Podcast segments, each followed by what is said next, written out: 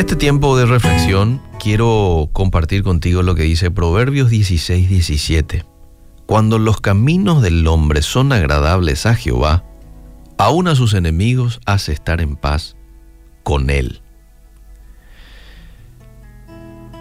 Aún el hombre más bueno que existió sobre la faz de la tierra tuvo enemigos. Jesús. Vemos a Jesús, la Biblia nos habla de que Él no cometió pecado,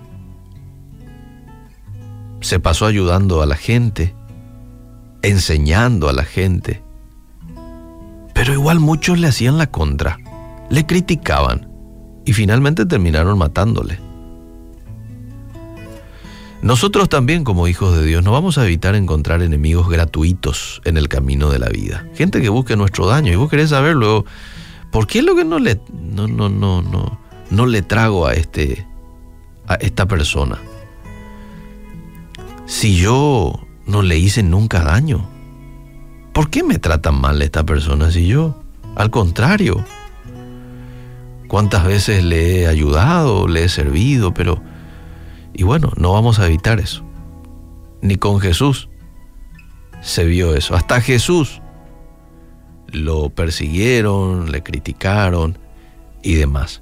En la Biblia encontramos varios casos que demuestran esta verdad, de modo que es una falsa expectativa si esperamos que por ser bondadosos, por ser buenos cristianos, por ser fieles, no vamos a chocar con personas que deseen hacernos mal y que a veces nos hagan daño.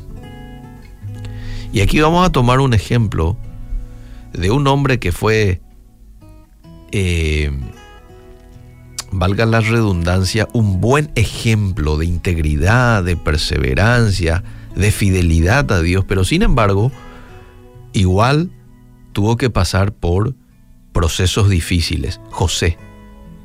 José pasó por desprecio, por traición de sus hermanos. Aunque su vida era mucho mejor que la de ellos, la Biblia nos habla de que le echaron en una cisterna, lo vendieron como esclavo a una ciudad totalmente distinta a la de él, con otra cultura, otra religión, y estuvo ahí como peregrino y aún así decidió portarse bien en Egipto. Dios lo empezó a prosperar porque fue a, la casa de, un, de una autoridad allí de Egipto y dice que Dios le dio gracia frente a, a sus jefes hasta que de pronto lo acusan injustamente. Y fue a la cárcel injustamente. Injustamente fue tratado.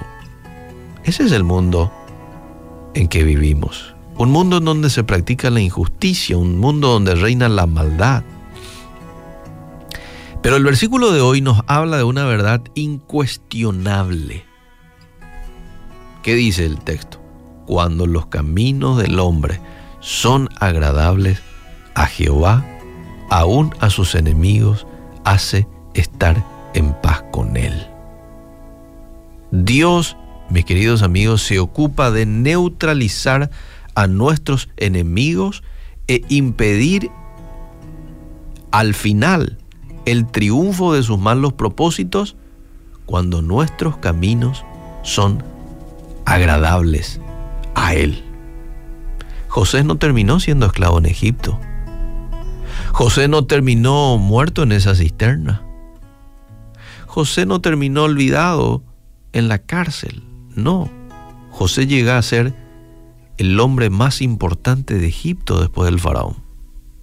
Del mismo modo Daniel. Daniel no terminó comido por los leones, a pesar de haber tenido enemigos tan poderosos. Pero ese no fue su final. Y aunque de pronto hay alguien que nos quite la vida por nuestra fe y Dios nos espera en esa mansión celestial que ha preparado para cada uno de nosotros. Y otra vez allí hay victoria. Otra vez allí hay victoria. Porque ya nos vamos a esa mansión que en algún momento vamos a tener que ir todos. los que han aceptado a Jesús en su corazón. A disfrutar de ese especial lugar en donde dice la Biblia ya no va a haber aflicción, ya no va a haber lloro, ya no va a haber sufrimiento. Entonces, siempre es beneficioso vivir una vida que agrade a Dios, obedeciendo sus mandatos, haciendo su voluntad, aunque algún enemigo gratuito intente hacernos la vida difícil. Dios siempre logra, el cumplimiento de su propósito con nuestras vidas. Por eso hoy quiero animarte, quiero animarme a seguir siendo fiel, a vivir esa vida que agrada al Señor a cualquier precio. Vale la pena, vale la pena. Y termino con esto, la fidelidad a Dios siempre trae como consecuencia bendición. Hay varios pasajes de la Biblia que pueden corroborar esto. Deuteronomio 28, por ejemplo. Ahí hay eh, muestras claras de las bendiciones que va a recibir una persona, en este caso el pueblo de Israel, si ellos decidían obedecer a Dios. El obediente está condenado, está sentenciado a prosperar. Vale la pena ser obediente, vale la pena mantenernos en fidelidad a Dios, perseverar en nuestra fe, porque Dios al final da de sus bendiciones y da la victoria final a una persona que se ha mantenido en esta condición. Que Dios nos ayude a hoy depender de Él en todo momento y vivir una vida que a Él le agrada. ¿eh? Que mi camino sea hoy agradable a ti, Señor.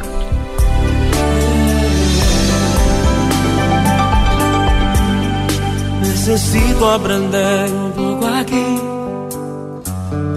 Necesito aprender un poco allí. Necesito aprender más de Dios. Porque Él es quien cuida de mí. Si una puerta se cierra aquí, otras puertas se abren ahí.